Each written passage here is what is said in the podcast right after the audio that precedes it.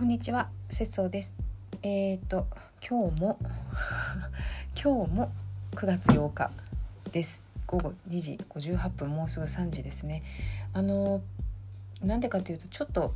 つらつらといろいろ出てきたので先に録音してしまおうと思いまして、まあ、これをあの1日1回ずつ配信していこうかななんて考えてますがあの、何かと言いますとえっ、ー、とねまず前回の配信で最後の方に言っ、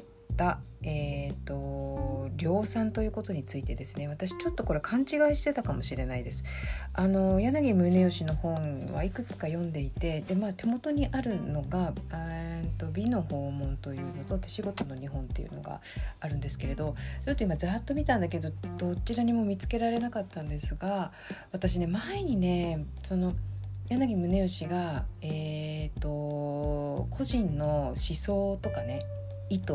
とかが入り込まないものこそ美しいみたいなことを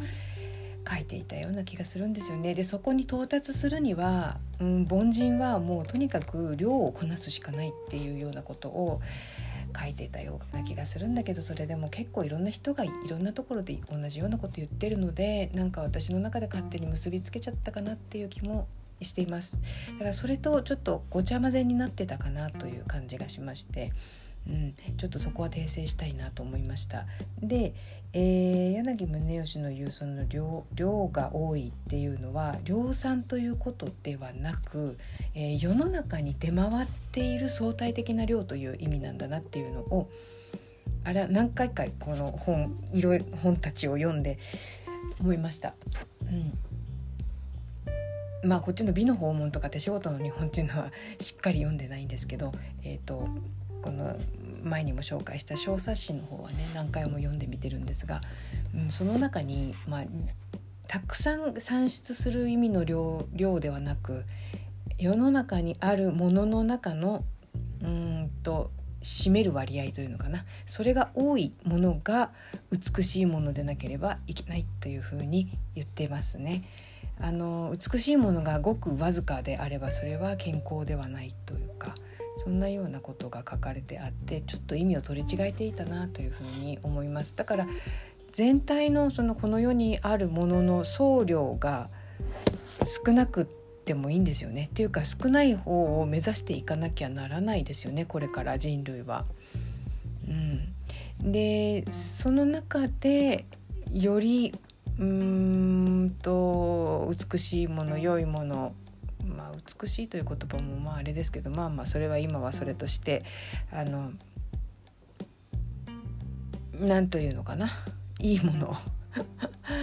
いい悪いものあれですけどまあまあいいものが、健全なものごく自然なものどこにも無理がないものというものが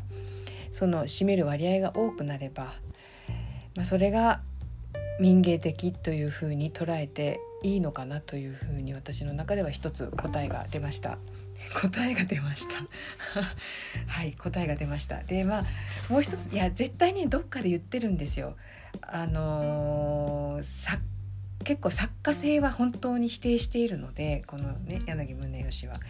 あのそれはもうごく一部の非凡な人がやることであってみんながやることではないっていうようなことででみんながやることではないイコールそれは民芸ではないっていうこと。をで干渉するものでもなく実用的なものであるっていう文脈から言ってもあの作家性というのは否定されていると私は読み取っているんですよ。うん、だからそその中であの本人その作り手の、えー、意図とか作り手のその気持ちとかね思いみたいなこうしたいみたいなその何て言うんだろう、まあ、こうしたいああしたいっていうねそういうものが入り込まないものこそが美しいし健全であり自然であるっていうようなことはたびたび書かれてると思うんですよね。うん、私はそう読み取ってるしでそこが結構ね私はねあの呪縛のようになっていまして。そこから抜け出せなかったねこの何年もうん帯を折ろうとしてから何年も。そこはちょっと抜け出せない。最初の頃はさ楽しんでやってたんですけど織物そのものもね。でもだんだんいろんなことを知っていくにつれてでましてやま着物というものに触れていくにつれてちょっとこう呪縛のように、えー、柳宗悦のこの言葉っていうのは私の中にこう救っていたところがありまして救っているというと言い方が悪いけどでもあそこから何て言うのかなあそれ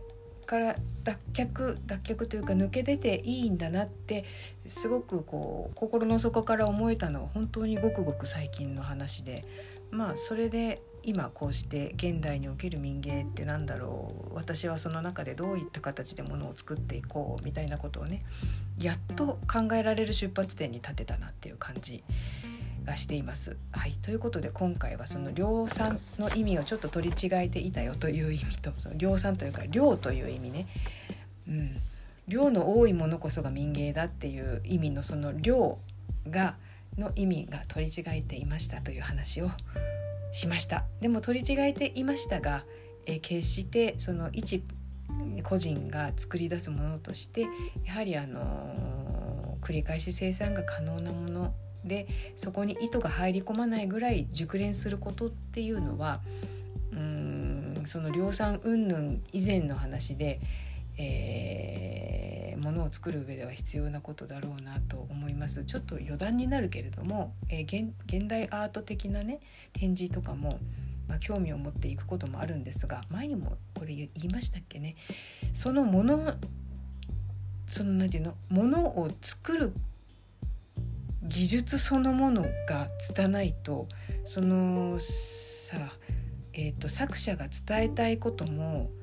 全然伝わってこなくなっちゃうんですよね。だからそのものを作る技術そのものがすごいやっぱり熟練してないと説得力がない感じがします。例えば紙粘土でなんかその場でさ特にその造形とか全然やったことがない人が何かのコンセプトを持ってそれを作って拙いものが出来上がりそれで何かを訴えられても全然説得力がないですよねそんなような話でやっぱりそのものに対する技術の高さっていうのは大前提であるんだなっていうのは常々感じるんですよ。